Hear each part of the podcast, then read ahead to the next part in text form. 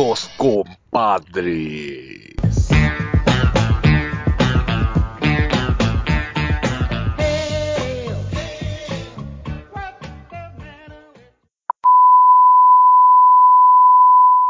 El 28 de diciembre de 1895, Luis y Auguste Lumière lanzan un invento capaz de proyectar películas sobre una pantalla para una gran audiencia. Una gran audiencia. Así inicia la historia del cine.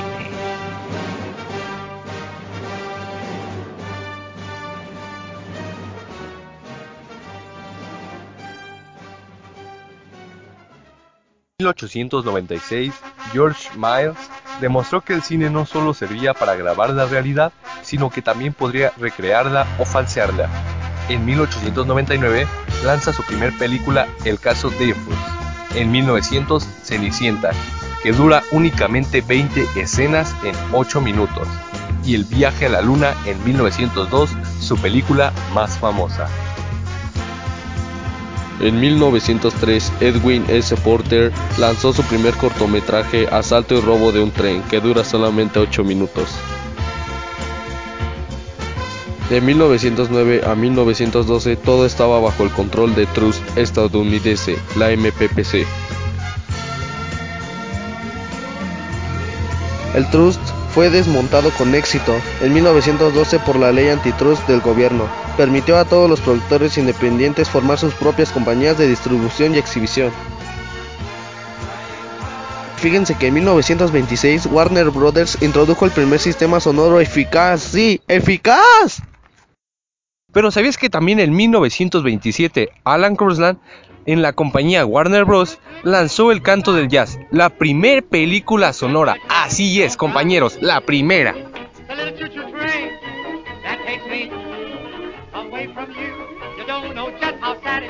No fue hasta 1931 cuando el sistema Vitapon había sido superado por el Moviton, que grababa directamente el sonido en la película. Esto quiere decir que ya cuando la película corría se grababa directamente lo que se escuchaba. Mm,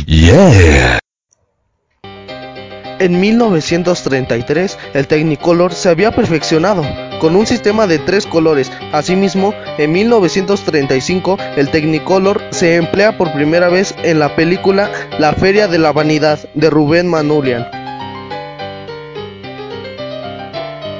1940, la popularidad del color aumentó. Se empleó sobre todo una serie de musicales clásicos de la MGM. En 1960, el blanco y negro quedó para crear efectos especiales en las películas. En 1980 se sustituyó el visionado en las salas de cine por el video doméstico.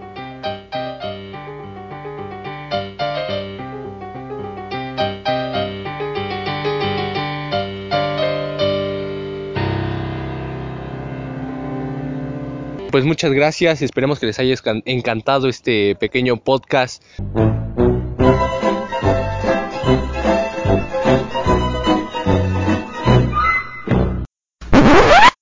Vamos a iniciar con la época del oro de el cine mexicano.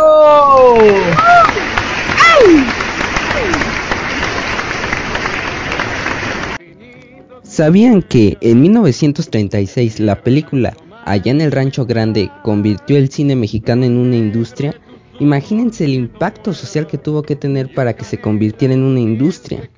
Fue la primera cinta en estrenarse en Estados Unidos, o sea, qué genial. Además, por si eso fuera poco, ganó un premio internacional, comenzando lo que con el tiempo se llamaría comedia ranchera. En 1939 eran los mejores años de esta época. Las películas mexicanas se encontraban en todas partes del mundo y actores como María Félix, Jorge Negrete y Mario Moreno Cantinflas eran estrellas internacionales. Uf, y en 1945 lo que se viene, señores, hablaremos nada más y nada menos que de Emilio Fernández, el director más importante de la época dorada. Su película La Perla fue la primera película en español en ganar un globo de oro. Así es, lo escucharon bien, un globo de oro. ¿Cómo les quedó el ojo? Luego seguiremos con la película Nosotros los Pobres, del director Ismael Rodríguez, que reflejó los sueños, las esperanzas y las ilusiones de los provincianos que llegaban a la capital con la única esperanza de encontrar un futuro más digno del que vivían en esa época.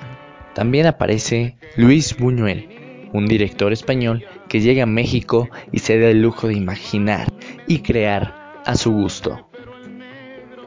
En el año 1950 se estrenó Los Olvidados, una película que volvió a poner en el mapa internacional al cine mexicano. Y bueno, ustedes se preguntarán, ¿cómo? Pues muy fácil, llevándose 11 premios Ariel.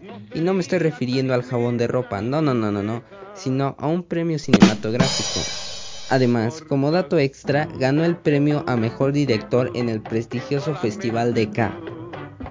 El cine mexicano poco a poco volvió a su esplendor y hasta la fecha es de las industrias más premiadas. Ejemplos hay muchos, como Alfonso Cuarón, Guillermo del Toro e Iñárritu, que son los culpables de que anualmente se ganen premios como Óscares o Globos de Oro.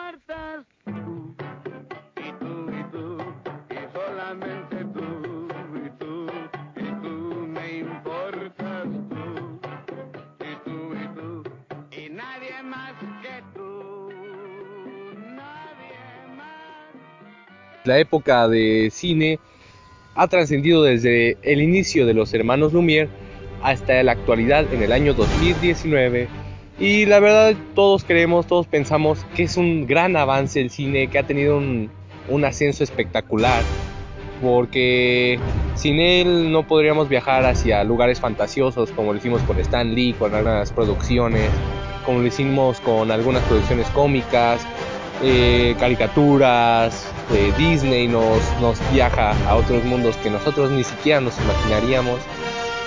Y por supuesto no olvidar nada de los hermanos Lumière. Sin ellos no sería nada, pero nada el cine. Sí, así es compañero. La verdad qué gran día tuvimos el día de hoy. Gracias a todos ustedes por estar aquí. Y creo que fue algo muy, muy productivo. Creo que aprendimos muchísimo entre todos, de todos. Pues espero que hayan aprendido algo y pues nada, que el cine es muy importante, lo vemos casi a diario, también en comerciales, todo está lleno de Sí, cine. sí, sí, mucha razón. Bueno, que si el cine es muy bueno, ah, hasta la pregunta ofende. El cine en realidad es todo para nosotros porque podemos sentir y transmitir todo lo que pensamos, lo que vivimos. El cine es lo mejor. Cierto alacrán de carroña, un colmenar visitaba para ver si la ponzoña con la miel se le quitaba. Como no se da lo bueno para placer del malvado, con la miel y su veneno hoy anda el pobre purgado que lo entienda, quien lo entienda, si es que lo sabe entender, y si acaso no lo entiende, hay que obligarlo a entender.